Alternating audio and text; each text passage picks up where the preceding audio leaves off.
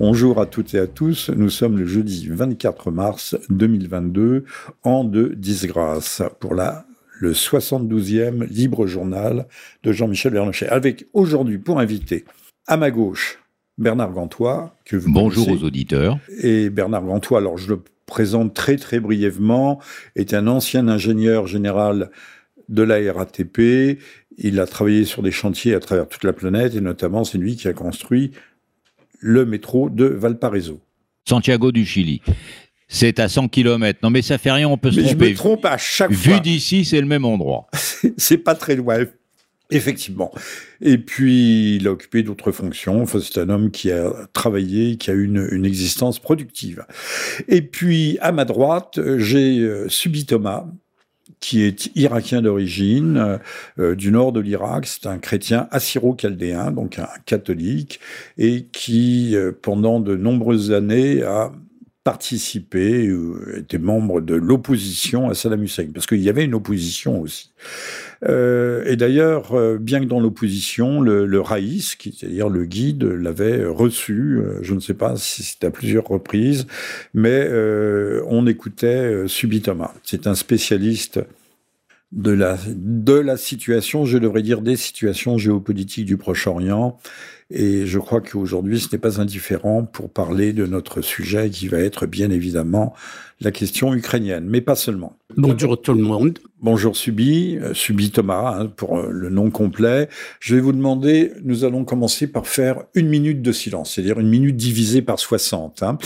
Et à la mémoire de, de, cette très très grande dame, euh, Miss Kelly sur CNews hier euh, était, on sentait qu'elle était attristée à, l'évocation de, de cette très haute personnalité qui s'appelait Madeleine Albright.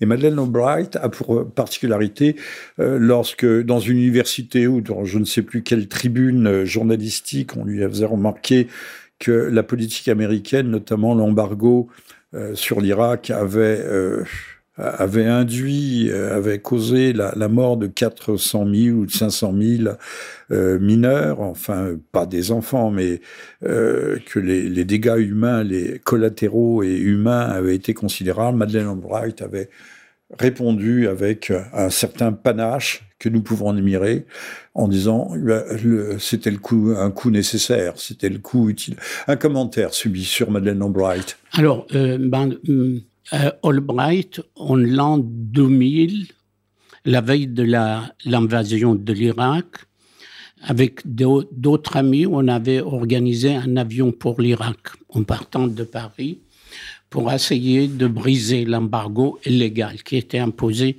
aux Irakiens.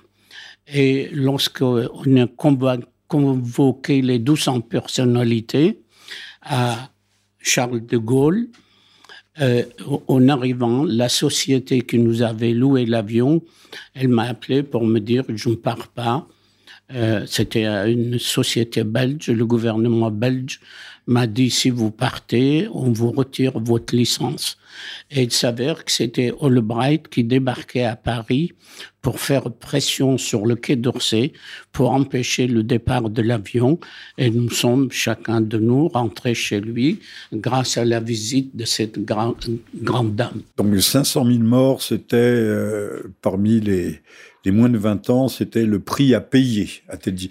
Mais grâce au ciel, euh, grâce au ciel, la Providence a remplacé Madame Albright, qui était d'origine tchèque, et Khazar sans doute, euh, l'a remplacée par quelqu'un d'aussi brillant, ou presque aussi brillant, qui est Madame Newland.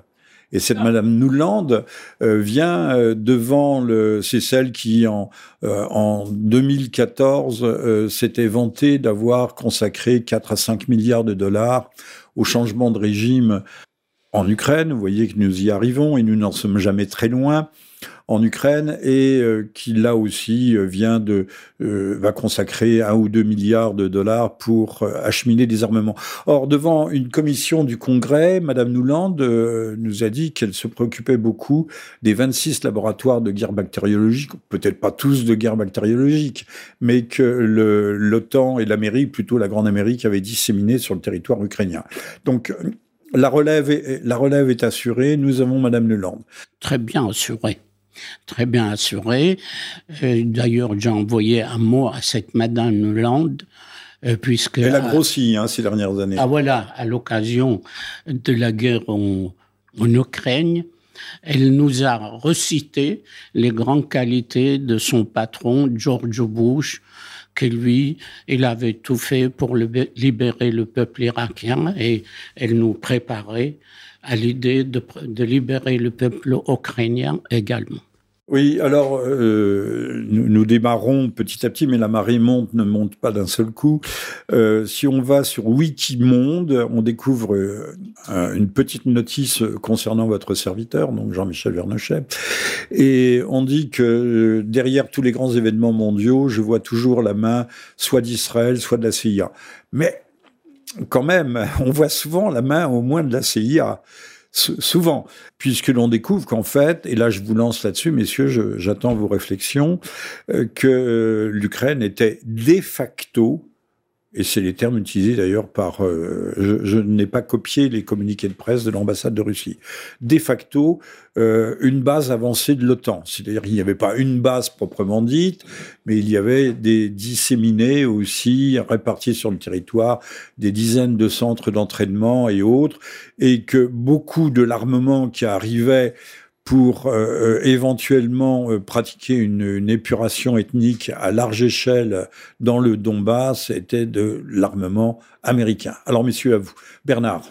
Bon, si vous voulez, je pense qu'il faut remonter un peu en arrière. L'Ukraine, c'est le point nodal du conflit entre le mondialisme et le nationalisme. Tout ça a été dit euh, par M. Brzezinski euh, dans son bouquin Le Grand Échiquier, euh, qui a repris les théories de l'amiral Mahan, qui a dit que la guerre était un problème économique, et de M. Mackinder, qui était un militaire anglais, qui a expliqué la théorie du Heartland versus les mondes maritimes. Alors, Brzezinski a repris tout ça.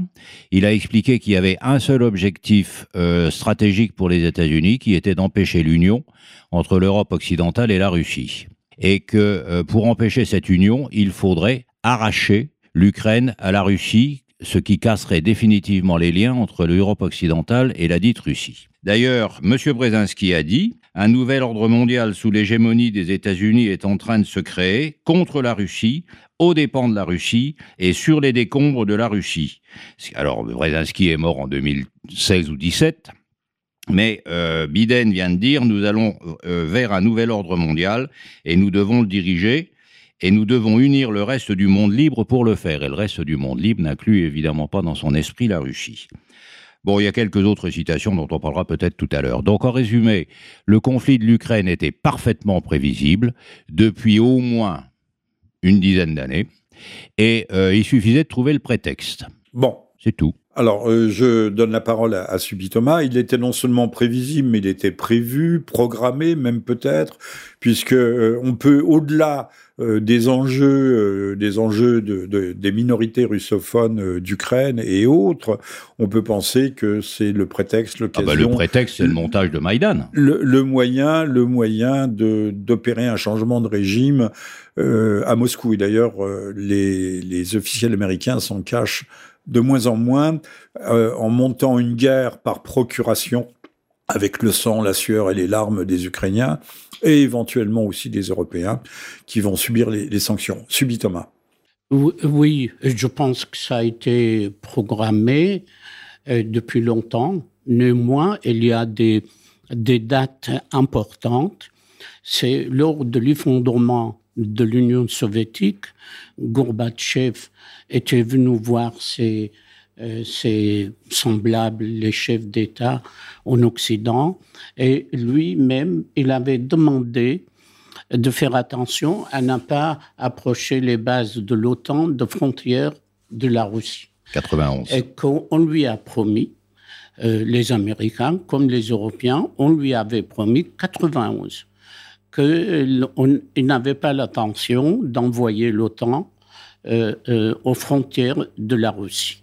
Et depuis donc 30 euh, ans, pratiquement, que Poutine et ses acolytes essayent d'obtenir une confirmation de cette volonté. Ils n'ont jamais voulu lui signifier par écrit. Mais on a des traces écrites, malgré tout, un certain nombre. hein. Sauf, sauf, il n'y a pas eu de traité proprement dit, mais il y a des comptes rendus de réunion Il y a des comptes qui rendus, circulent voilà. sur Internet où c'est expliqué très clairement. Et Der Spiegel en a publié, d'ailleurs. Absolument. Et euh, pendant ces 30 années, euh, donc jusqu'à Maïdan, l'OTAN a quand même progressé de 300 km vers l'Est. Et recruté une dizaine, euh, neuf, oui, neuf, euh, neuf. Euh, Je ne sais plus le nombre de pays, mais c'est. Si vous voulez, il circule sur Internet des cartes de l'OTAN. Il suffit de frapper sur Google carte de l'OTAN en 1990 et 2022. C'est impressionnant. on, ouais. on trouve toute une série toute une série de cartes qui diffèrent dans la présentation et dans le coloriage, mais qui montrent toutes, toutes la même chose, c'est que l'OTAN n'a eu de cesse pendant euh, ces quasiment 30 ans que de se rapprocher euh, des frontières russes. Une autre carte intéressante, c'est euh, taper un request sur Google, carte des bases de l'OTAN autour de la Russie. Oui, ça c'est tout à fait impressionnant. ouais. Et on verra qui menace qui. hein. Su- Subitement. qu'il y a des traces écrites, tout à fait. Cette histoire d'Ukraine, ça me rappelle tout à fait tous les péripéties qui ont précédé à la destruction de l'Irak, avec l'histoire de Koweït. Et si je regarde le scénario, j'ai l'impression De revivre. de revivre exactement la même chose. C'est exactement la même chose. On convoque les médias et toutes les médias avec le même discours. Tous euh, préparent l'opinion, réchauffent l'opinion à blanc en disant, voilà, le pauvre, euh, bien entendu, moi aussi, je suis euh, malheureux pour le peuple ukrainien, mais je vois défiler le même film devant moi. Au Koweït, lorsque Saddam Hussein est entré au Koweït le 2 août, euh, euh, 1990. voilà, donc 90, euh, quelques jours après, une, euh, une boîte de communication aux États-Unis cherchait à monter un coup pour mobiliser l'opinion contre Saddam. Donc, elle a recruté la fille d'un ambassadeur appelée euh, cette jeune fille de 14 ans. Oui. Elle est venue témoigner. L'ambassadeur du Koweït à. Londres. Voilà, l'ambassadeur du Koweït pour dire qu'elle était dans l'hôpital. Les soldats de Saddam, ils sont rentrés, ils ont ramassé les bébés, ils les ont jetés Dans les couveuses, ils les ont arrachés aux couveuses. Et ils les ont jetés par terre, où il y a un nombre considérable de bébés tués. Et je vois le- le- euh, avec la différence, c'est que la différence qu'il y a entre le Koweït et ici, c'est qu'à l'époque du Koweït, c'était une jeune fille recrutée par une agence de communication. Alors actuellement, c'est un acteur euh, confirmé, qui est le président de l'Ukraine, qui joue le rôle de façon plus professionnelle lorsqu'il nous relate le bombardement de maternité et le mort, malheureusement. Euh, euh, Joe, euh, comment, Biden hier a déclaré qu'il détenait aujourd'hui les preuves euh, de, des crimes commis par la Russie. Et Ils détiennent, il y a tous les jours, tous, tous les jours que Dieu fait, il y a un nouveau crime, un nouveau crime de guerre. Ouais, c'est, exactement la même chose. Non, mais depuis la déclaration de l'ONU qui a déclenché, euh, je ne sais plus, la deuxième guerre d'Irak, les preuves américaines, si les gens comprennent pas qu'il y a intérêt à se méfier, Tout le monde se souvient bien de la fiole, tout effectivement, le monde Bernard. se souvient de la fiole. Alors entre la fiole, les couveuses euh, de l'Irak et la maternité de Mariupol, on se demande où est la vérité. Oui, ben on, a, bien oublié justement ces couveuses, et quand euh, Bush euh, senior, je répète ses propos, hein, c'est ce qu'il a dit lui-même, lorsqu'il a décidé de lancer la guerre, a dit « J'étais à genoux au pied de mon lit en train de prier, et j'ai vu ces, ces nouveaux-nés arrachés à leur couveuse et jetés sur le sol comme du bois à brûler. Alors j'ai un ami qui à l'époque avait regardé combien il y avait de bébés et de couveuses à Koweït. Il y en avait plus que dans toute, euh, plus que dans toute l'île de France. Donc là aussi, on fonctionne au mensonge. Or, je voyais ce malheureux Pascal Pro, je dis bien ce malheureux, euh, sur CNews qui disait mais il y a des journalistes, il y a des journalistes, euh, ils ont tiré. Alors on nous montrait bon une maternité, une école, un collège, je sais pas quoi, un centre culturel parce que la culture euh, dans l'imaginaire collectif c'est très important. Et, il y avait quelqu'un qui timidement essayait de dire mais il faut voir, bien sûr il y a une façade qui est éventrée, mais qui avait-il derrière la façade? Y avait-il un centre de commandement des, des commandos ou des euh, des, des, forces, euh, ça s'appelle les forces de représailles. Et de, quelle façade s'agit-il? Euh, même, mais même si c'est une maternité. Enfin, on a vu, j'ai vu, alors pour le coup, des témoignages où les malades étaient confinés dans une cave et les soldats étaient à côté avec leur centre de commandement, effectivement. Subi. Alors, il y a un autre aspect de similitude entre ce qui s'est passé au Koweït, ce qui se passe en Ukraine, ce qui m'amène à réfléchir un petit peu là-dessus, c'est que le Koweït, il faisait partie de l'Irak, que le Koweïtien, c'était des Irakiens, et qu'ils ont réussi à utiliser les Irakiens koweïtiens pour détruire l'Irak. J'ai l'impression qu'ils sont en train de faire la même chose. Absolument. mais, le parallèle s'impose, subit. Voilà. voilà non, il y, a quand même une différence, c'est que euh, l'armement de la Russie euh, a quand même euh, quelques points d'avance sur l'armement de l'OTAN et que ça n'était pas le cas. dans l'affaire du temps de Saddam, qui avait du matériel également soviétique. On, verra à l'issue de, de conflit, néanmoins, en regardant le scénario. Le scénario est identique. Ça, Très analogue en tout cas, il y a ah, de grandes similarités. Euh, il y a, c'est la même chose. Là, ils, vont imposer un embargo de jamais vu sur la Russie. L'embargo criminel imposé à l'Irak, il a tué euh, un demi-million d'enfants et la guerre a tué un million d'Irakiens. Là, l'embargo imposé à la Russie, il est encore plus dur, plus redoutable. Et hier, ils ont invité toutes les entreprises françaises à quitter la Russie. C'est quand même incroyable.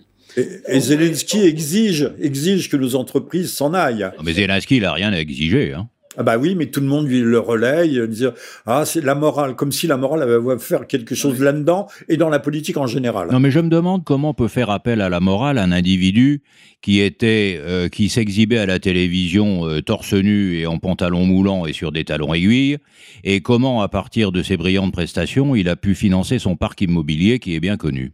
Alors, euh, quand un monsieur comme ça fait appel à la morale, je demande quand même à ce qu'on regarde de plus près. À mon avis, il y aurait matière à faire une commission d'enquête sur la morale de monsieur Zelensky. Il a été épinglé dans les Panama Papers. Oui, puis. Et puis je euh, rappelle aussi qu'il jouait du piano à queue, les mains en l'air, et la culotte baissée. Oui, oui, non, mais euh, celle-là, je ne l'ai pas ressortie parce qu'elle est un peu non, mais aux limites de l'agrivoiserie.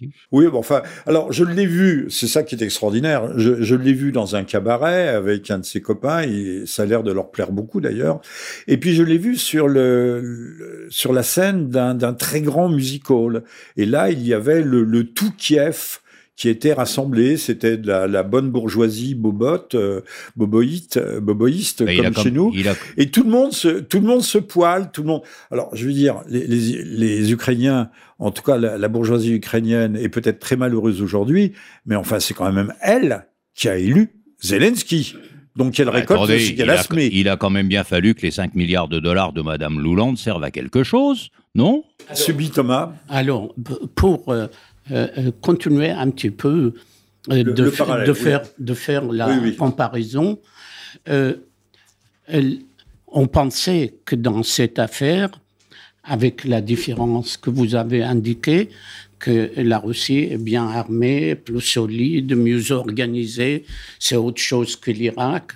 Mais quand même, l'attitude des États-Unis et de l'Europe est la même. C'est exactement. Et, et, les schémas se ressemblent beaucoup. Et les schémas se ressemblent. Et ils nous, tous les jours, ils nous apportent des nouvelles comme quoi la recherche de solutions pacifiques, elle s'éloigne. Comment peut-on encore imaginer qu'il y a la possibilité de négocier si on commence à vider la Russie de toutes les entreprises occidentaux. Ça veut dire... On veut ruiner la Russie. On a coupé les, liens diplomatiques, on va couper les liens économiques, on va couper les liens entre le peuple. Ça me semble qu'ils sont en train de préparer un coup aussi méchant que celui qu'ils ont préparé contre l'Irak. J'espère qu'ils n'arriveront pas, mais euh, dans, dans mon observation, je vois qu'ils vont directement à cela. C'est la conclusion de beaucoup. Oui, oui, non, mais euh, il y a quand même une, une, énorme, une énorme différence. C'est que euh, les entreprises occidentales qui vont être abandonnées en Russie vont être nationalisées et récupérées par les Russes. Par exemple, il est clair que les trois usines Renault qui sont en Russie vont être reprises par des sociétés russes et que euh, ça ne sera certainement pas ça qui les affligera beaucoup. Et comme d'habitude, les Américains font faire la guerre par les autres, parce que ceux qui vont payer la note des sanctions contre la Russie, ce sont les Européens. Et les Européens vont la payer de différentes façons. Il y a l'histoire du gaz que tout le monde connaît, donc j'y reviendrai pas. Mais quand le prix du gaz aura triplé, quand même, ce ne sont pas les Américains qui seront malheureux. Non, mais ça y est, on a des méthaniers qui arrivent. Hein. Oui, oui. Non, mais les méthaniers. Alors, attendez. Non, ça, je pense qu'il faudra faire un chapitre à part. Je pense qu'il faudra faire un chapitre tout à l'heure à part sur les conséquences euh, politiques et la cohérence politique de cette histoire. Donc, en bref, euh, c'est l'Europe qui va payer les dégâts des sanctions euh, dites américaines et l'Union, de l'Union européenne qui n'est jamais que le larbin de l'OTAN et de l'Amérique. Euh, donc c'est l'Europe et les peuples européens qui vont payer la note. Et les Américains, eux, vont s'engraisser en nous vendant leur gaz de schiste. Je trouve que, comme d'habitude, les Américains font faire la guerre par les autres. Alors, par procuration, c'est ce que je disais, euh, sauf que là, ça va plus loin. Je pense que aussi, euh, la crise ukrainienne est l'occasion d'une sorte de destruction, d'autodestruction de l'Europe. Alors, je disais tout à l'heure, je disais tout à l'heure que la bourgeoisie euh, boboïste ukrainienne avait promu Zelensky et donc elle récoltait aussi ce qu'elle avait semé d'une certaine façon. Mais nous, ce démantèlement économique de l'Europe qui va s'accélérer avec euh, cette crise ukrainienne, euh, nous l'avons aussi, nous, sommes d'accord, nous y adhérons. Non, nous, on n'est pas. Nous, nous, voulons en tout non, LCI, CNews et BFM disent que l'Europe est d'accord. Je pense qu'il y a beaucoup de gens, et je rencontre beaucoup de gens qui ne sont pas d'accord. Et la vérité ne sort pas forcément, même s'ils sont tous les trois unanimes et s'ils représentent tous les trois ce que dit le gouvernement. Ça n'est pas parce que 50% des gens ou même 80% des médias disent quelque chose. J'inclus le gouvernement dans les médias parce que la seule chose qu'ils savent faire, c'est de la communication. Ça n'est pas parce que 80% de ces gens-là disent quelque chose que c'est la vérité.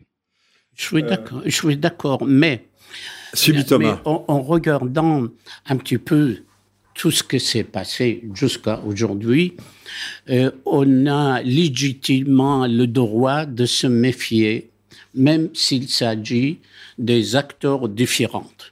Ce que cette guerre qui a été déclenchée contre l'Irak, qu'on a essayé de la qualifier, on a pensé que c'était une guerre entre l'Occident et l'Orient, entre l'Occident et le monde musulman et le monde arabe.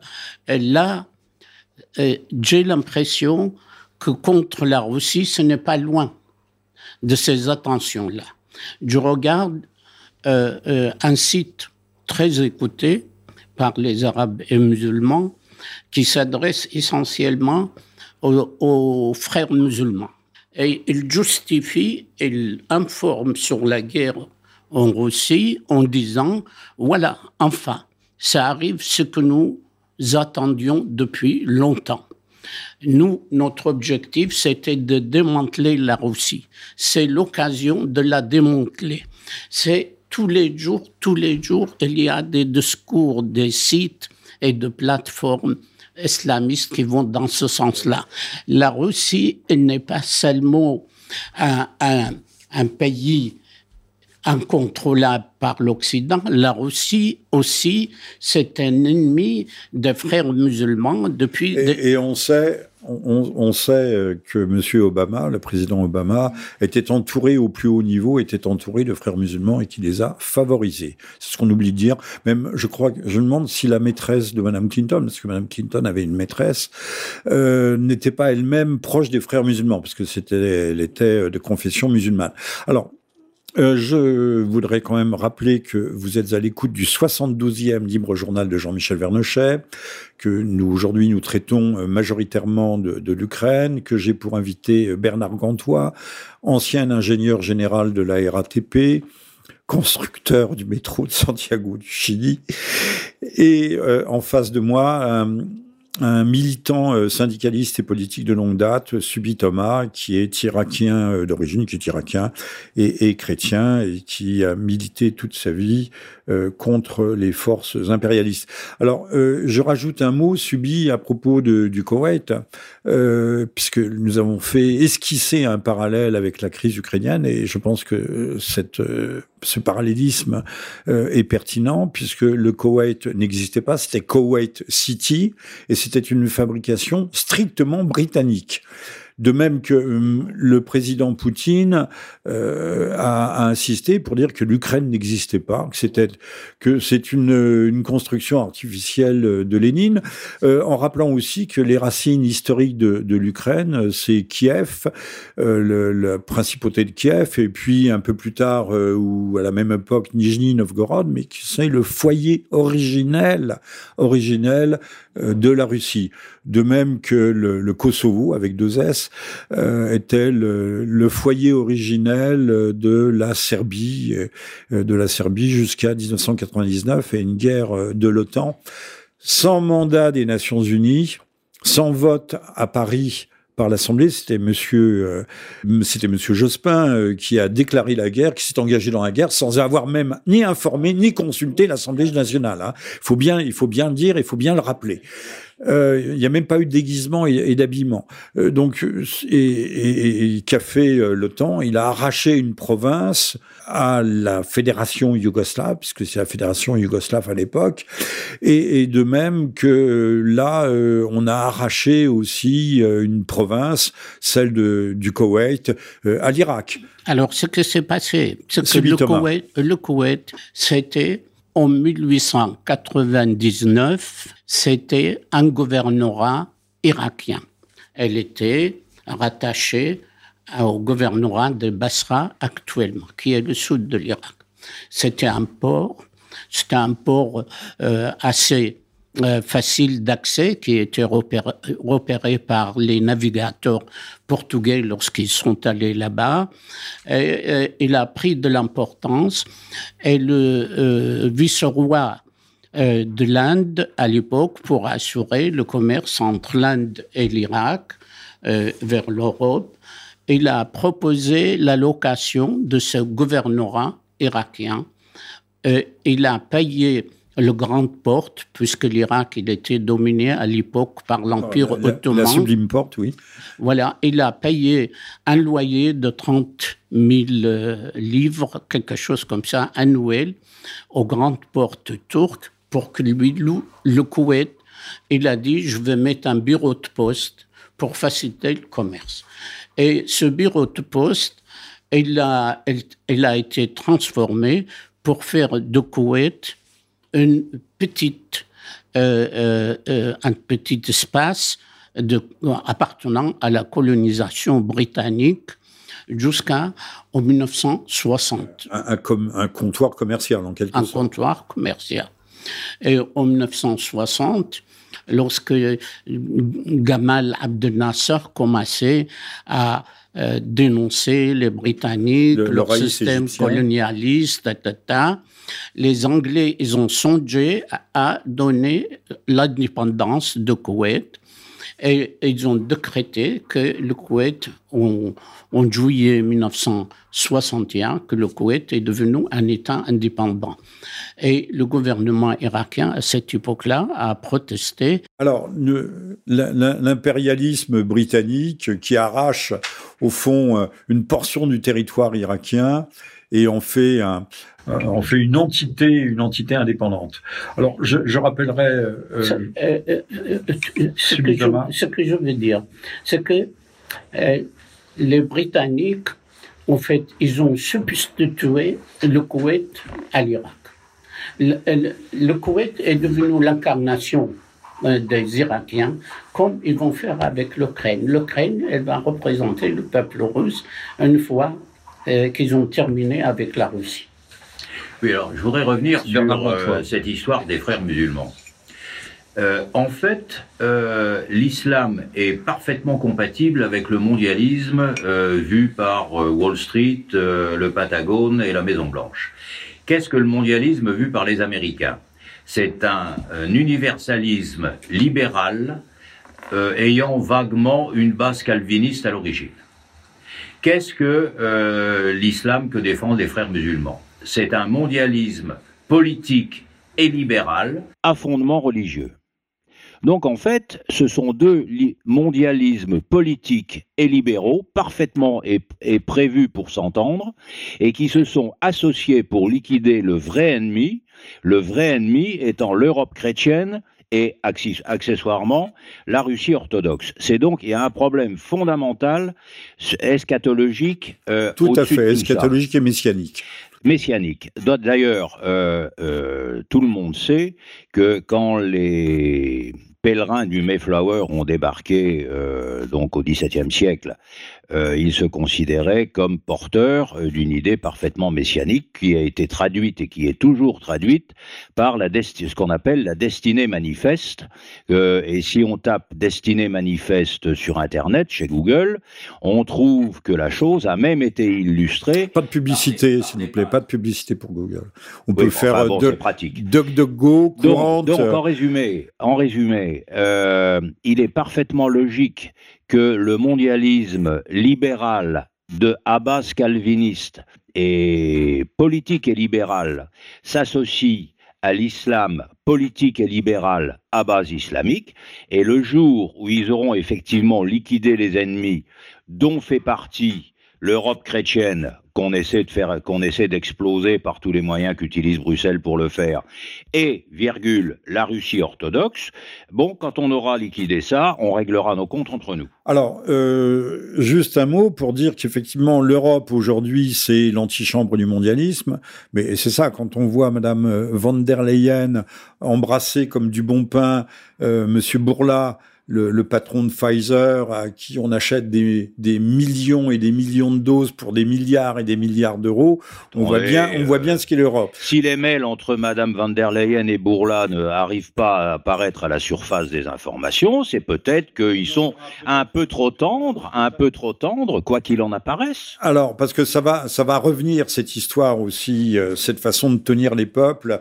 la première vague ayant été le Covid, la seconde maintenant est l'Ukraine et nous devons faire face à un tsunami, un véritable tsunami, un déferlement de, de, de désinformation. Alors, ne citons plus Google. Euh, il y a un moteur de recherche européen qui s'appelle Quant, mais qui dépend de Google aussi, même si on dit que c'est plus discret. Mais je vous recommande tous de vous mettre sur Start Page Start Page, qui là vous garantit normalement un, véritable euh, anonymat. Euh, revenons une dernière fois et encore une seconde au, Koweït.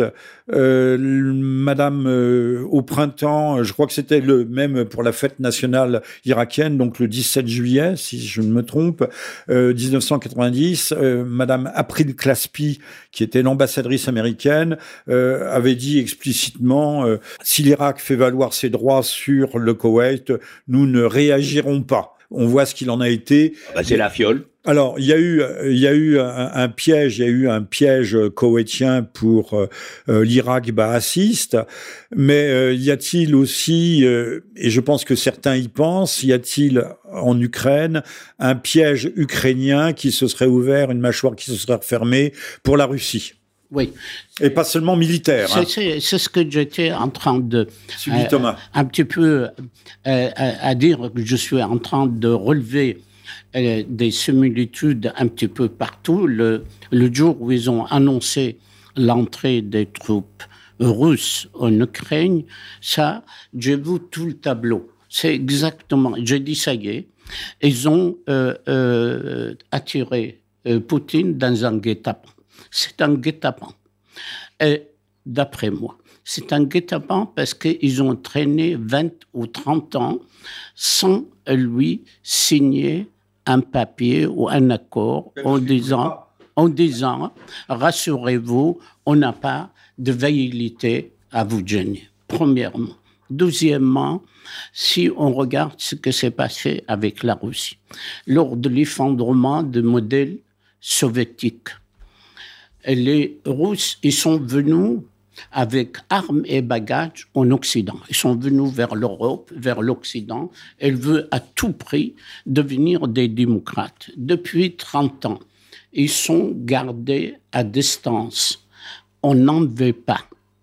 On n'a jamais voulu leur permettre ni d'intégrer l'Europe, ce qu'ils ne souhaitent que ça, ce que la Russie souhaitait, rentrer dans le Conseil de l'Europe. Ils n'ont pas été admis en Europe on ne considère que leur système électoral, ce n'est pas de la démocratie, c'est une dictature euh, orientale euh, qui n'est pas admise par l'Europe. C'est ce mépris, ce qui est un mépris à la limite de russophobie qui domine dans l'attitude en Europe, me laisse dire qu'il prépare tout tout pour pouvoir démanteler l'État russe. Et bien sûr, pour la démanteler, il y a de quantités de communautés, de minorités avec qui euh, la Russie est en conflit. Mais, attendez, j'ai une citation qui confirme plus que de façon magnifique ce que, ce que vient de dire euh, notre ami. C'est une députée de, de Svoboda, qui est donc euh, le parti euh, américain qui règne en Ukraine, qui a déclaré, alors qu'elle était députée, Nous n'avons qu'une seule voie, détruire Moscou. C'est pour cela que nous vivons, c'est pour cela que nous sommes venus au monde, détruire Moscou, pour détruire non seulement les moscovites et leurs terres, sur nos terres, mais aussi ceux mais aussi ce trou noir de la sécurité européenne qui doit être rayé de la carte du monde. Et la célèbre Imulia Timoshenko, que tout le monde connaît, a dit, elle, l'Ukraine, devrait prendre les armes et aller tuer ces fichus russes avec leur chef. Je lèverai le monde entier autant que possible pour, pour qu'il ne reste même pas un champ brûlé de cette Russie merde, il faut leur tirer dessus avec des armes atomiques.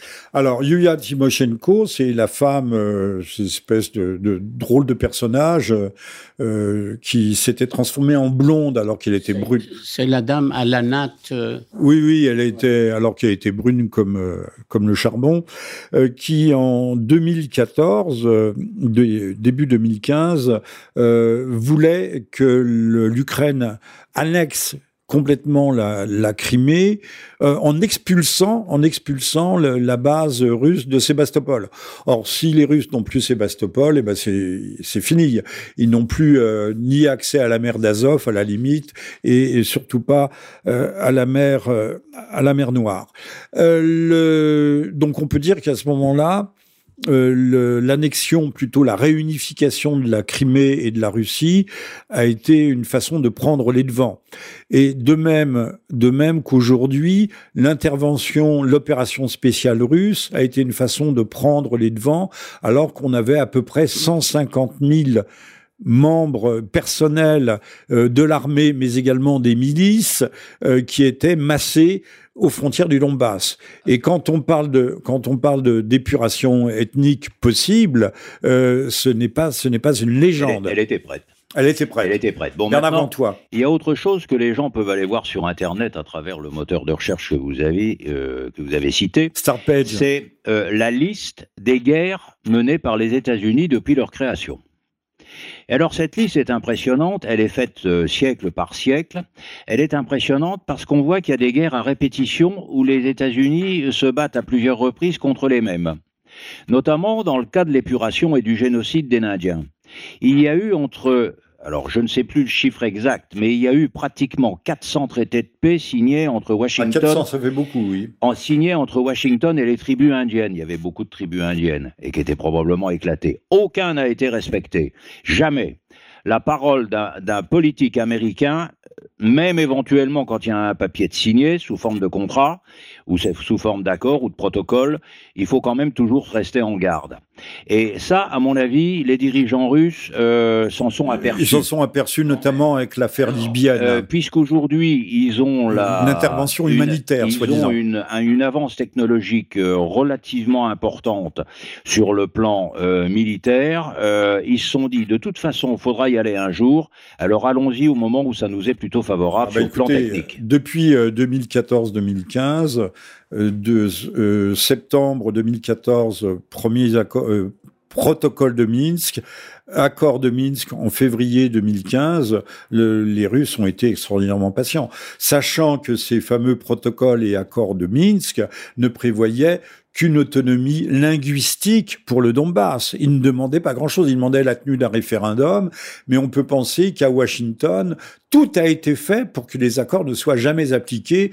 Et là, on peut dire aussi que M. Hollande, comme Mme Merkel, portent une très lourde responsabilité, puisqu'ils étaient co-signataires de l'accord de Minsk 2, et également M. Macron, qui depuis cinq ans n'a rien fait pour faire appliquer ces accords, qui étaient des accords de paix, qui auraient dû garantir la stabilité de l'Ukraine. Mais le lendemain des accords de Minsk, Porochenko faisait des déclarations absolument épouvantables contre les Russes du Donbass, en, en disant... On parle effectivement de génocide, quasiment. Il leur couperait leur retraite, il leur couperait leurs revenus, il leur couperait le financement des systèmes médicaux, et il disait nos enfants iront à l'école et les enfants du Donbass resteront dans leur cave parce qu'ils ne savent rien faire et qu'il faut les éliminer. Absolument, Alors, Bernard. J'ai fermé mon, mon, smartphone, mais celle-là, je la connais presque par cœur. Moi aussi, et il faut pas oublier que M. Porochenko était un oligarque chocolatier de son État, mais c'était un véritable oligarque. Et un grand copain de Madame de Madame Louland, puisqu'on voit sur Internet sans trop chercher euh, les relations euh, du même type que Van der Leyen-Bourla entre Madame Louland et Monsieur Poroshenko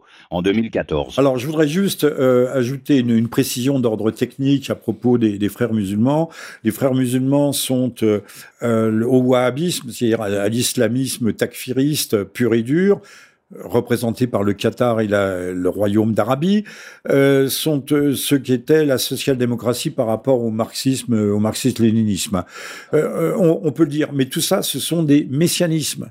je vous recommande de lire mon livre Les égarés sur le wahhabisme est-il un contre-islam, montrant que justement il y a la, fusion parfaite entre le, le judéo-protestantisme calviniste euh, celui qui est l'idéologie de la Grande Amérique, et, ce wahhabisme, qu'il y a un, rapprochement qui s'impose. Alors, vous êtes... À, à la fin, il faudra régler les comptes. Hein. Euh, vous êtes à l'écoute du 70e livre journal de Jean-Michel Vernochet. Nous sommes le 24 mars, an de disgrâce 2022. Et nous recevons aujourd'hui Monsieur Subitoma euh, et Monsieur Bernard Gantois. Subitoma, vous vouliez dire quelque chose? Oui. Le, alors, dans à, observer l'attitude des différents courants de frères musulmans qui ont été à la une ces dernières décennies, particulièrement celui de Daesh. C'est euh, un, mouvement euh, très spectaculaire parce que euh, ce mouvement a produit quand même de matériaux idéologiques, théoriques et notamment le livre intitulé Comment faut-il gérer la sauvagerie Puisque pour gérer mieux la sauvagerie. C'est pas le titre exact du livre. Ce n'est pas le titre exact. de la barbarie. Oui. Daniel voilà. Sadre. Voilà. Et, et dans ce, cet ouvrage, il, il explique au lecteur que la victoire euh, peut être réalisé si nous procédons par des attaques bien organisées contre les ventres mous de l'Occident. Et les ventres mous de l'Occident, particulièrement, c'est l'Europe. Et dans l'Europe, il faut choisir le pays le plus mou que les, que les autres. Ce qui me laisse à dire qu'aujourd'hui, si vous regardez en Ukraine, il y a toute une flopée de milices qui viennent de partout. Il y a des milices qui viennent de Mondara, des milices qui viennent... Des États-Unis, 17 000 apparemment volontaires.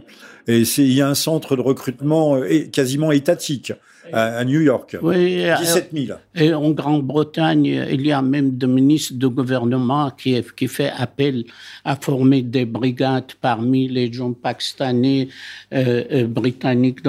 Donc, il y a une, même si ce n'était pas planifié, en réalité, on se retrouve un petit peu dans cette logique.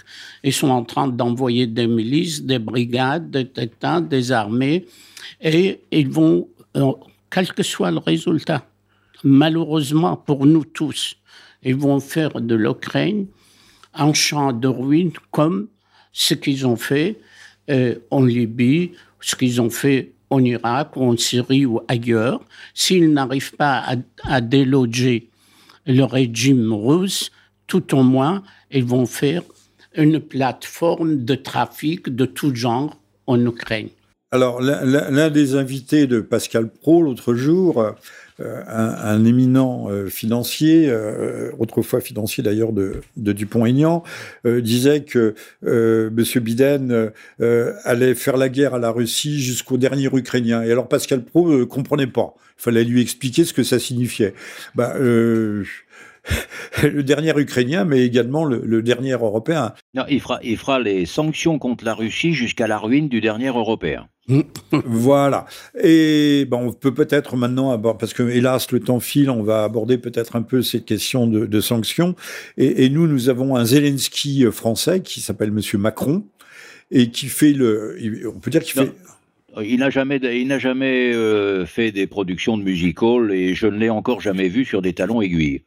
Et ça, c'est plutôt apporté à son crédit, vous voyez. Oui, oui, oui. Euh, lui-même, personnellement, n'est pas transgenre et n'est pas non plus un, transsexuel ou un, ou un travelot. Voilà. Il n'est pas déguisé, c'est certain. Mais enfin, bon, euh, euh, en matière de, de, changement de couleur et à, la, à la caméléon, il est quand même très fort. il est très fort. Plus menteur que lui, on meurt. À part dans les fonds de tiroir d'Hollywood pour certains films humoristiques, je vois pas qui peut être comparé à Zelensky. Ah, il est excessivement fort. Il fait la leçon à tout le monde. On dirait, au fond, Greta Thunberg. Il y a un côté Greta Thunberg, il fait la leçon. On a besoin de la couverture aérienne, on a besoin de ci, on a besoin de ça. Mais euh, c'est également contre-productif, puisqu'on s'aperçoit autant tout le monde a été submergé par le euh, tétanisé, sidéré, estomaqué par le euh, par l'invasion russe, que tout s'est engouffré dans nos esprits. Mais aujourd'hui, non, non, aujourd'hui, on sent le reflux sent que les gens sont beaucoup plus sceptiques. Non Oui. Oh, moi, des gens estomaqués par l'invasion russe. Euh, non, par le, discours euh, pathétique. Vous remarquerez euh, que dans nos écrans, sur nos écrans de télévision, on ne voit pas véritablement la guerre. On voit des réfugiés, des réfugiés, toujours des réfugiés. On voit des photos en général prises ailleurs et avant. Et, et des gens qui pleurent devant, encore une fois, des façades, des façades en ruine. Mais euh, encore une fois, les, façades en ruine, c'est il y a que Monsieur Pro pour ne pas comprendre qu'il faut savoir ce qui se cachait derrière les façades. Et c'est pas parce qu'on intitule maternité, hôpital, euh, hôpital pour enfants, etc., que c'était réellement un hôpital pour enfants. Mais moi, ce qui me chagrine là où nous sommes aujourd'hui, c'est que au bout d'un mois de mobilisation, de menaces, de sanctions.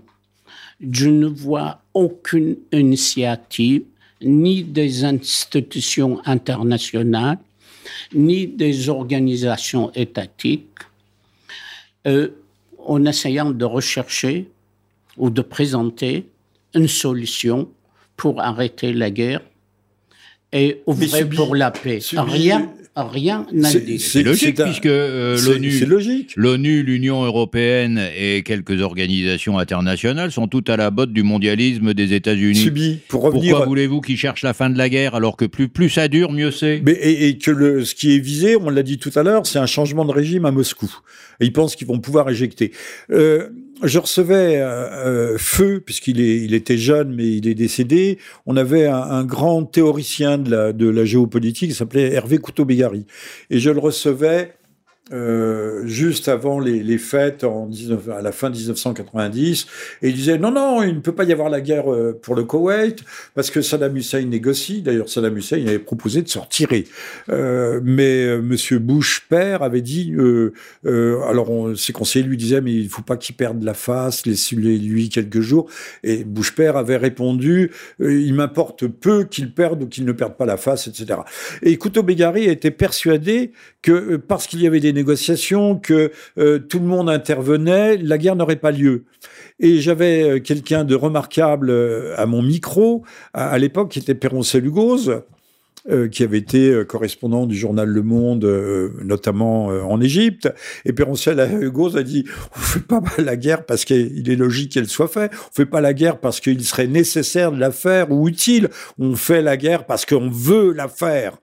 Voilà. Et, là aujourd'hui, on veut pas, on n'a pas voulu que les euh, que les accords de Minsk soient appliqués. Et aujourd'hui, on ne veut pas. Euh, vous allez voir que les, négociations, dit, elles sont au bord d'aboutir. Euh, ben non, tout, tout, sera fait pour que ça fasse comme en Israël. Euh, avec les Palestiniens. Quand on a achevé la négociation, ben on repart pour un tour, on repart à zéro. Et ça peut durer 10 ans, 20 ans, 30 ans. Et, tout le monde est, content de cette façon-là. Absolument, il faut relire les histoires des accords avec les Indiens quand ils ont fait le génocide de ces gens-là. C'est tout. C'est la même chose. Et ces gens-là, euh, les, les, mondialistes, n'ont une parole que très relative et il faut être un peu prudent avant de la croire.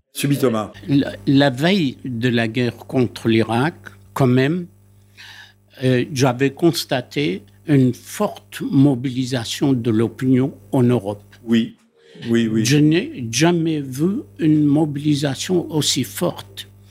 On, peut, on pouvait comptabiliser dans chaque capitale européenne. Vous parlez de 2003, là Oui, oui, oui. en 2003.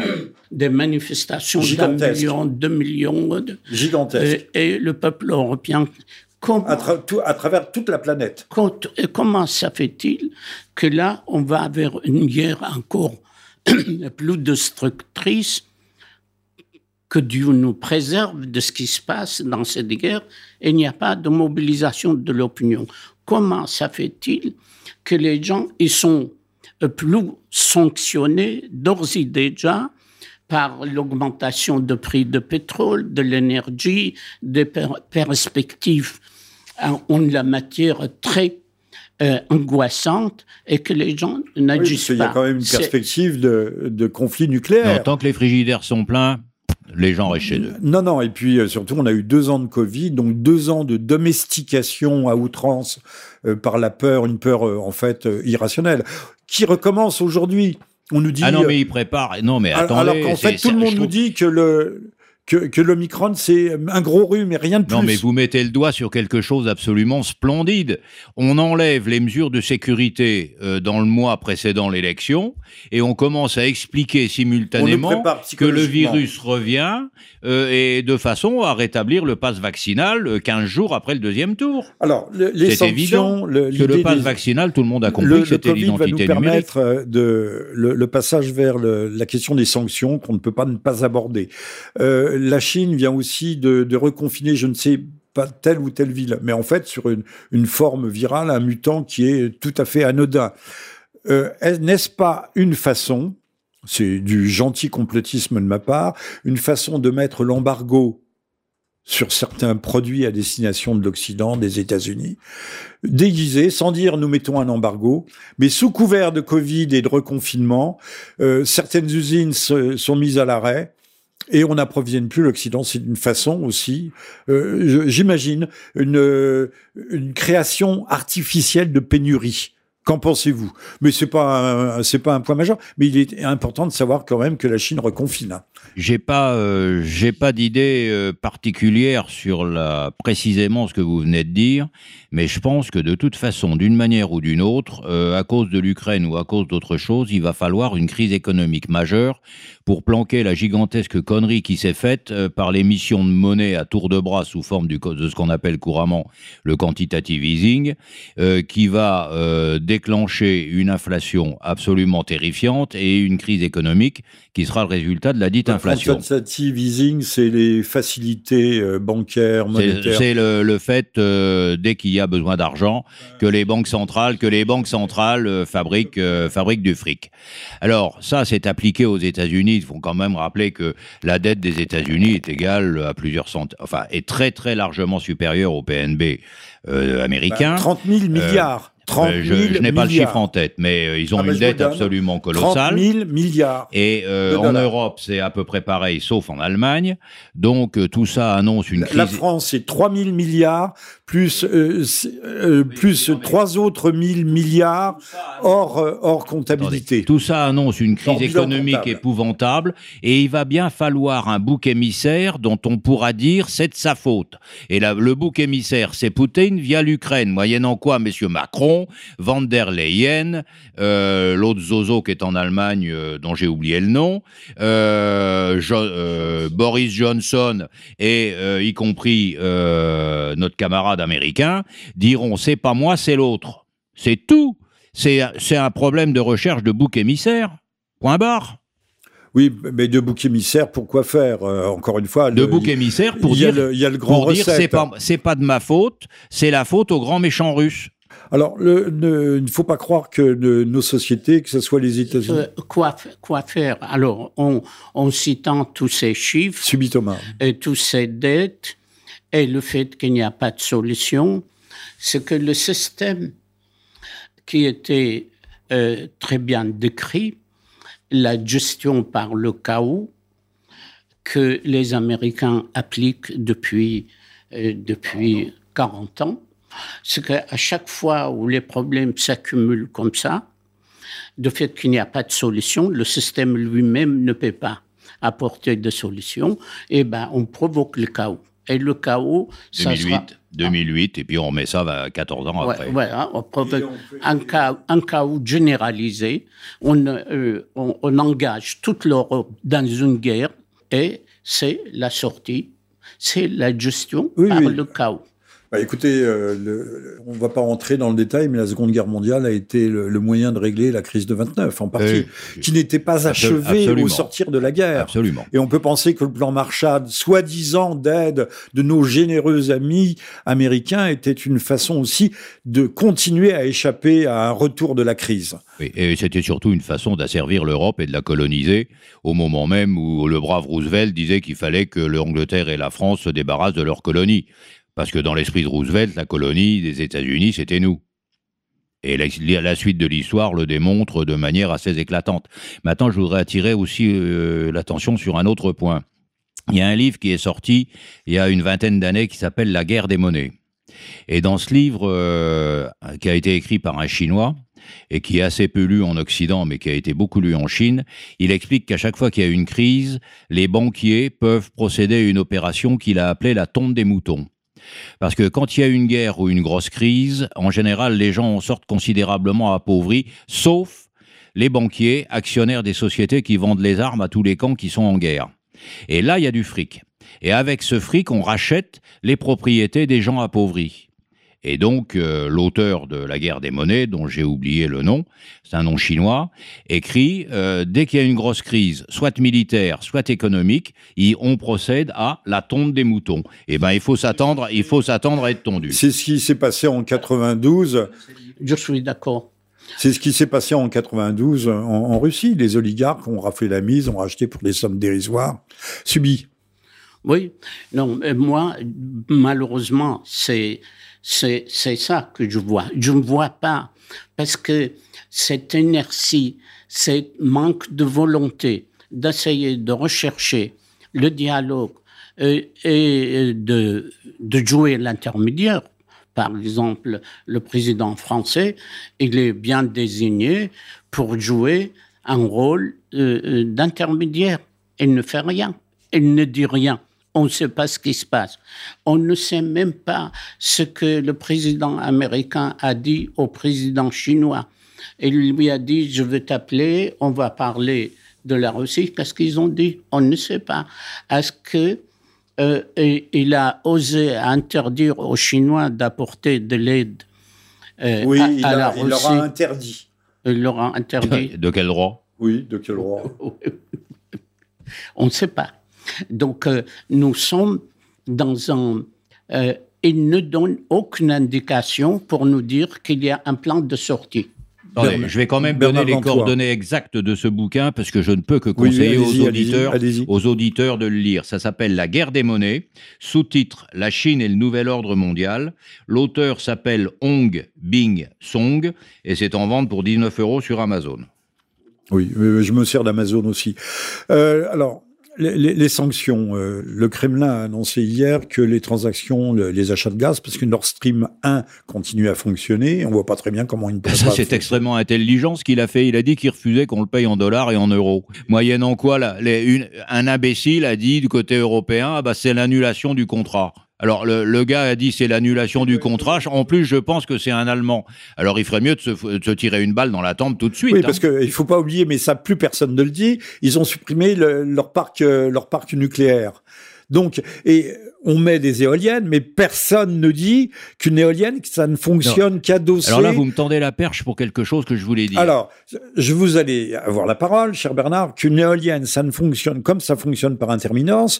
Si ça s'arrête, si ça s'arrête tout à fait, euh, ça grippe, ça marche plus. Donc il faut la faire tourner et pour ça il faut de l'électricité. Soit c'est de l'électricité nucléaire, soit c'est une centrale à charbon, soit c'est des centrales à gaz. C'est pour ça aussi que l'Allemagne a tant besoin de gaz, entre autres pour ses éoliennes. Et ça personne ne le dit, mais tout le monde dit les énergies renouvelables. Mais non, le vent n'est pas gratuit, contrairement à ce que l'on pense. Non, non, mais moi je pense qu'un des gros intérêts de l'affaire ukrainienne, c'est de montrer l'incohérence et le manque de perspective des politiciens occidentaux.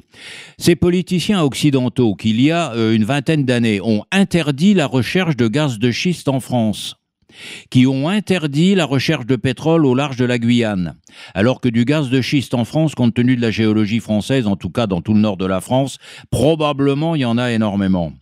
Bon, alors ces gens-là, maintenant, nous disent Ah ben il faut prendre du gaz de schiste américain. Non, mais ce sont des imbéciles incohérents. Hein il, faut les il faut les appeler, il faut les appeler deux i. Il faut les appeler deux I. Et puis les mêmes imbéciles incohérents qui ont dit le nucléaire c'était l'horreur, l'abomination et tout. Maintenant, même les imbéciles incohérents estiment qu'il faut relancer le nucléaire. Alors le problème, c'est que quand quelqu'un a une idée à une année X et qui dit l'idée contraire à X plus 20, je me demande ce qu'il faut dans la politique parce que la politique, c'est prévoir à long terme. Et là, on a des gens qui ne sont foutus que de prévoir à 5 ans à l'avance jusqu'à leur prochaine élection.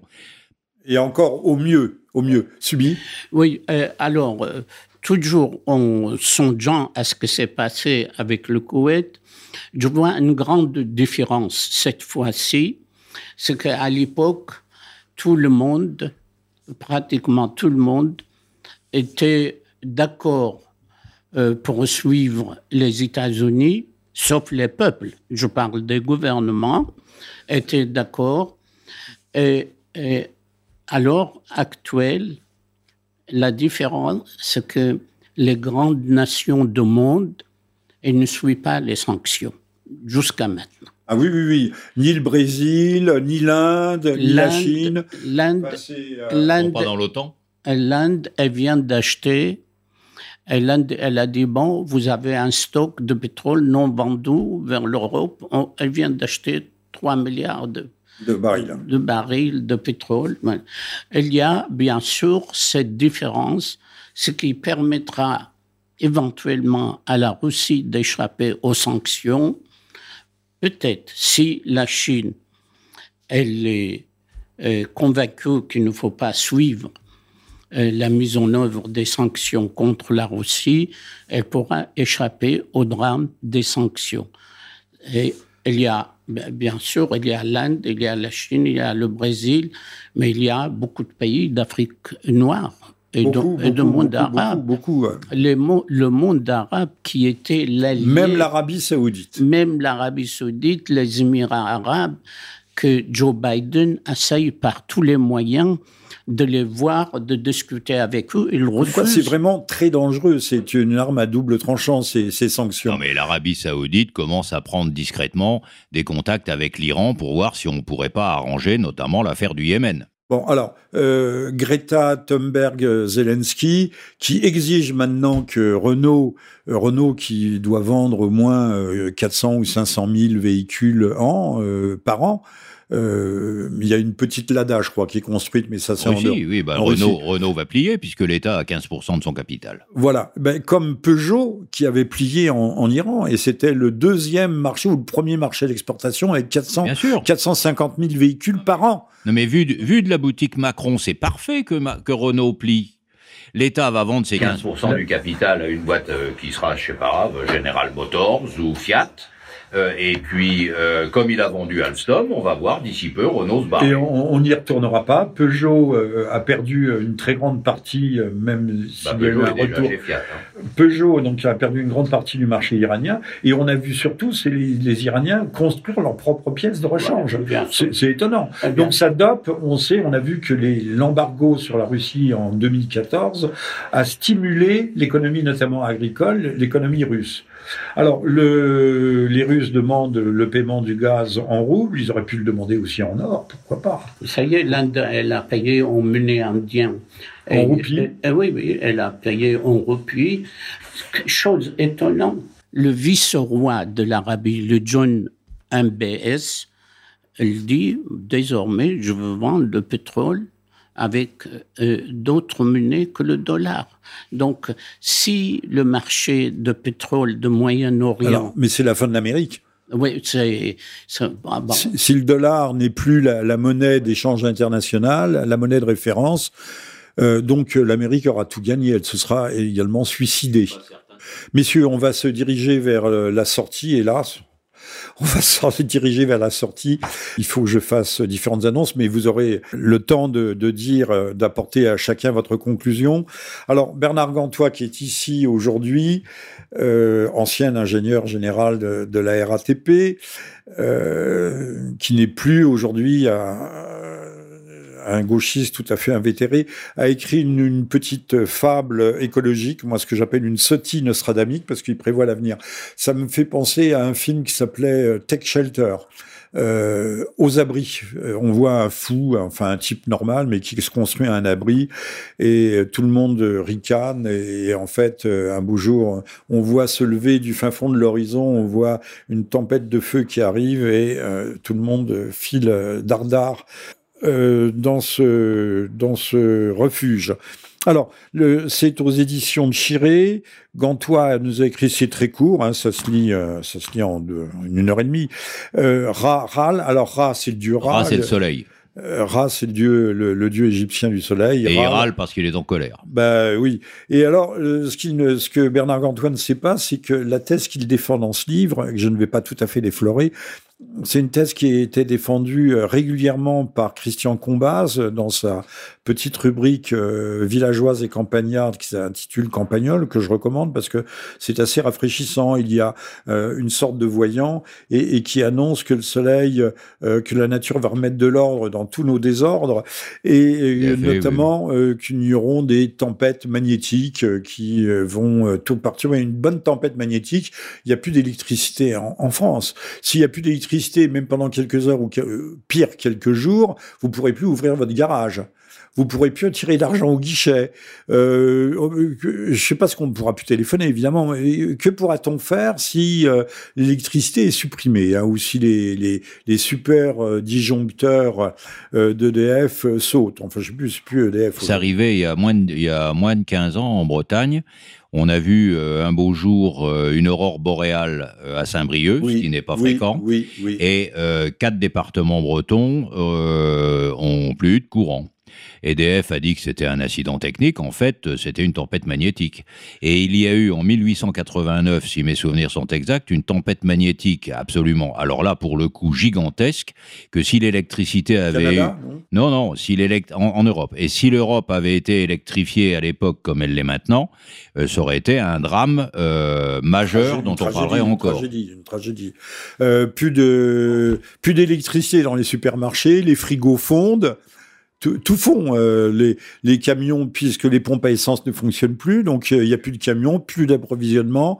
En, l'espace de quelques jours, on peut avoir, alors là pour le coup, un, chaos. Quand même, je vais dire un mot sur pourquoi le Soleil est en colère. Il est en colère parce que il est particulièrement énervé de voir les humains penser que c'est à cause d'eux que le climat évolue, alors que lui s'occupe savamment du climat depuis 4 milliards d'années.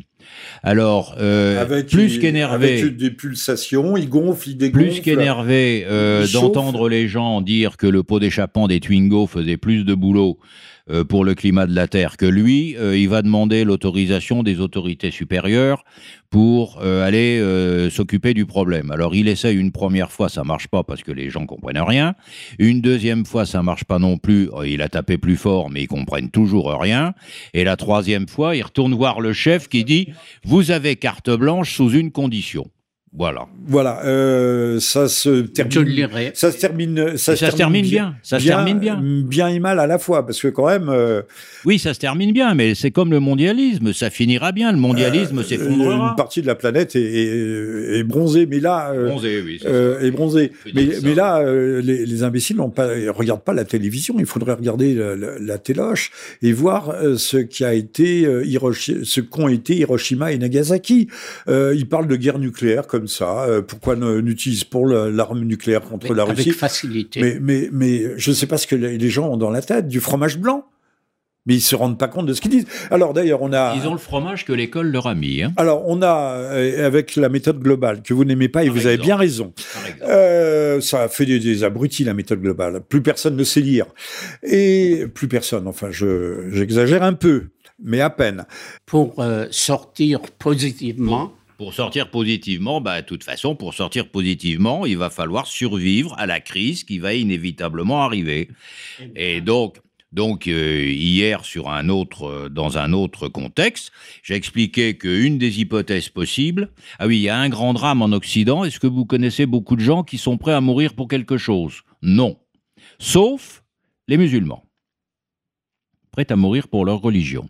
Donc, quand la crise va se déclencher, et quand il n'y aura plus rien à becter, quand il faudra lutter pour la vie, on voit tout de suite comment se terminera la chose.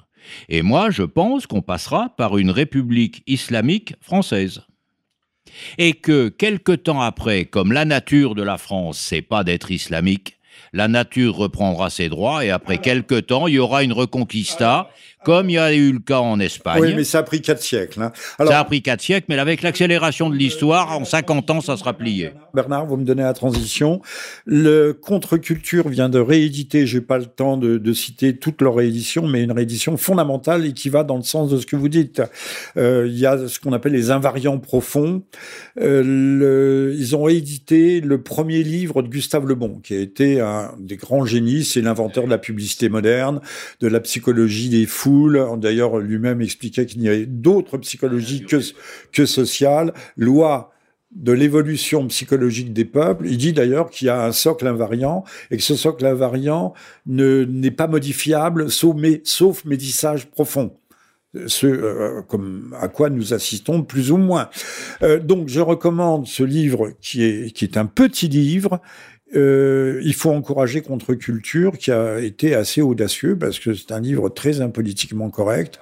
Euh, Gustave Lebon euh, était l'ami de Henri Poincaré, le véritable inventeur de la relativité, de la théorie de la relativité, euh, qui a ensuite non pas vraiment plagié, mais encore que un petit peu beaucoup, euh, en tout cas qui a vulgarisé, euh, qui a vulgarisé à sa façon le, dénommé Einstein, qui a remplacé Confucius aujourd'hui dans la sagesse moderne, puisque on ne peut pas avoir une conversation sans ponctuer Einstein a dit, Einstein a dit, Einstein a dit, Einstein a dit, il savait, savait avant tout faire le clown et, tirer la, la langue. Gustave Le Bon, juste un mot, avait lui-même euh, établi. Vous un peu sévère quand même. Pas assez. Avait lui-même établi la, conversion sans la prouver, Poincaré ne l'avait pas prouvé non plus, entre l'énergie et la matière, le fameux égal mc au carré d'Einstein, mais il y avait une flopée de physiciens qui avaient déjà établi cette conversion. Gustave Le Bon a écrit un livre qui s'appelle L'évolution de la matière. Alors, parmi les, je, ne vais pas prolonger, donc contre-culture, Gustave Le Bon, l'évolution de la matière, ça vaut vraiment le, le détour. Je vous signale avoir publié moi-même Chroniques ukrainiennes, c'est aux éditions du Alpha. Euh, c'est une réédition, mais très largement augmentée, sur la jeunesse du conflit ukrainien. Donc du Alpha, Chroniques ukrainiennes, Jean-Michel Vernachet. Voilà, parmi les livres, euh, aujourd'hui, euh, on s'arrêtera là. Subi, vous n'avez rien publié? Euh, non. non. Alors, messieurs, pour ne pas conclure, euh, puisqu'on aurait tellement de, de, de, choses à dire. Euh, le Charles Gall l'a bien dit, on ne sait pas tirer une balle dans le pied avec les sanctions, on sait tirer une balle dans la tête. Mais je pense que ça arrange beaucoup les, les, les États-Unis. Les promoteurs les, promoteurs, les États-Unis, qui ne sont pas, mais nous l'avons, et je me permets de le ressouligner tout à l'heure, qui ne sont pas simplement euh, un État totalement matérialiste euh, au sens le plus crasse du terme, qui ne penserait qu'à l'argent. Ce sont aussi des messianiques, des messianistes et des eschatologiques.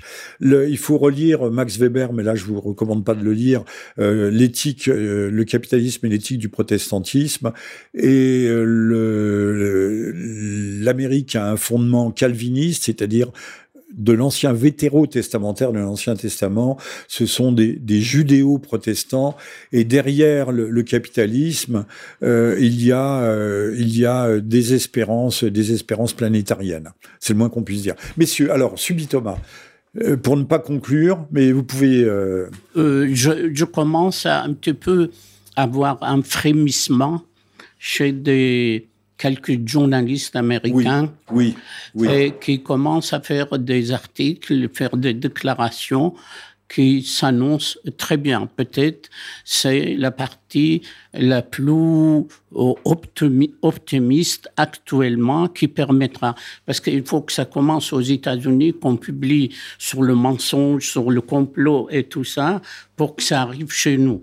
Et il faut, j'espère, que les gens prendront les choses en main, quand même ce n'est pas possible qu'ils restent passifs face au danger d'une guerre nucléaire.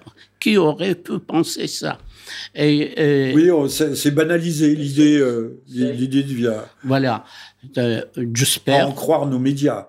Mais l'opinion, l'opinion n'existe pas. Aujourd'hui, ce sont les médias, l'opinion. C'est la même chose. C'est une équation. Hein. E égale MC au carré. Voilà la presse, c'est l'opinion. Moi, je, voudrais simplement conclure en disant aux auditeurs de faire ce qu'il faut pour devenir résilient. C'est-à-dire euh, d'être susceptible de passer euh, quelques semaines euh, de crise grave en en sortant dans des conditions convenables. Donc, ayez acheté de, l'huile, plutôt bio, euh, d'olive, euh, acheter des patates, euh, acheter du sucre, mais l'huile, c'est important. ce qu'il faut acheter, ça dépend de chacun. Des pâtes, du riz, des lentilles. Il faut se préparer moralement et techniquement à passer quelques semaines, au moins très, très, très difficiles. Mais je, je me souviens. Dont je ne sais pas trop comment on en sortira. D'un petit livre écrit par un dénommé Bernard Gantois, il dit que la, la première vague euh, de, de tempêtes solaires euh, fait 200, 300, 400 000 morts. Et mais si vous l'avez bien regardé, elle vient pas en Europe.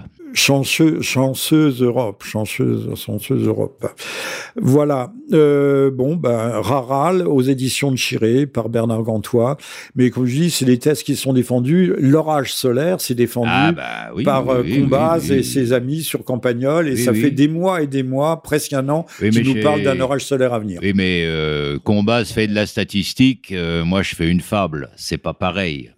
non, c'est pas de la statistique chez Combaz, mais c'est de la vision. C'est ah non, mais l'orage solaire, non, mais c'est sûr que ça, Alors, vous savez ça risque quand même que les, les, Américains sont grandioses, puisqu'on a vu en, 2001 euh, la tour numéro 7 du World Trade Center s'effondrer sans avoir été touchée par un avion. Elle s'est effondrée toute seule, comme ça, sous son propre poids. Et puis, ils sont allés euh, sur la Lune en zigzagant entre les, les bouffées, euh, les bouffées électromagnétiques solaires. Et ils, se, ils meurent, ils meurent de leur belle mort sans avoir même un, petit, un petit grain de beauté qui noircisse sur la peau. Et non, mais si vous voulez, le gros, le gros, avantage qu'a le Soleil avec ses tempêtes magnétiques sur Wall Street, c'est que euh, c'est lui qui décide, il est tout seul et il fait ce qu'il veut. Tandis que Wall Street, euh, c'est pas un complot, mais c'est une politique. Euh, c'est pas un complot parce que tout ce que fait le mondialisme a été écrit, archi écrit, archi ben, déclaré. Ça s'appelle une conspiration euh, à ciel ouvert. Non, c'est c'est c'est une politique que les gens qui lisent les déclarations de M. Rockefeller, de M. Warburg, de tous ces gens euh, qui constituent une, une caste euh, dans laquelle on ne rentre que par de, toute une série et toute une couche de présélection de façon à ce que quand on y rentre, on est absolument sûr que le gars qui arrive est totalement formaté.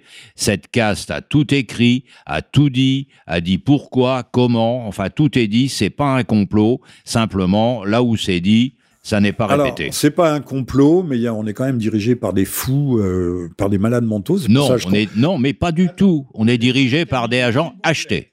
Euh, non, par des fous aussi. Euh, Zelensky est un extraordinaire acteur et comédien, l'un des plus grands, j'imagine. Et on a chez nous aussi un Macron qui est quand même euh, assez assez gratiné en la matière. Je vous signale que la France possède quatre sous-marins lance-missiles, 16 missiles avec six têtes à réentrées multiples et, divergentes. Ça fait beaucoup de missiles dans un seul sous-marin. On en a en général un en mer. Là, nous en avons trois. Ils viennent de recevoir l'ordre d'alerte maximum de la part de l'Élysée. Quels sont les journaux qui en parlent? Euh, euh, je pense que c'est une provocation qui était parfaitement inutile. Euh, on fait pas le poids face aux 6000 têtes nucléaires de, de, la Russie. Si on veut faire vitrifier le pays, ben on a qu'à s'y prendre comme ça. Et on n'aura pas besoin de du dieu Ra, on n'aura pas besoin de, de l'astre du jour euh, pour nous pour nous calciner, nous carboniser, il, faudrait mieux cramer. Il faudrait mieux espérer que ça sera Ra plutôt que Macron. voilà, ça sera le mot de la fin. Messieurs, merci. Et merci, au revoir aux auditeurs. Je rappelle euh, que nous recevions aujourd'hui euh, Subi Thomas, euh, irakien, chrétien, opposant à Saddam Hussein, qui l'a néanmoins rencontré et qui est un militant de, de toujours un militant syndicaliste et politique. Et puis nous avions Bernard Gantois, ancien ingénieur général de la RATP qui a publié un petit livre, petite fable écologique rarale aux éditions de Chéré. Voilà. Merci messieurs, merci à toutes et à tous et on se dit à sans doute, espérons, à très bientôt. Merci, au revoir. Merci.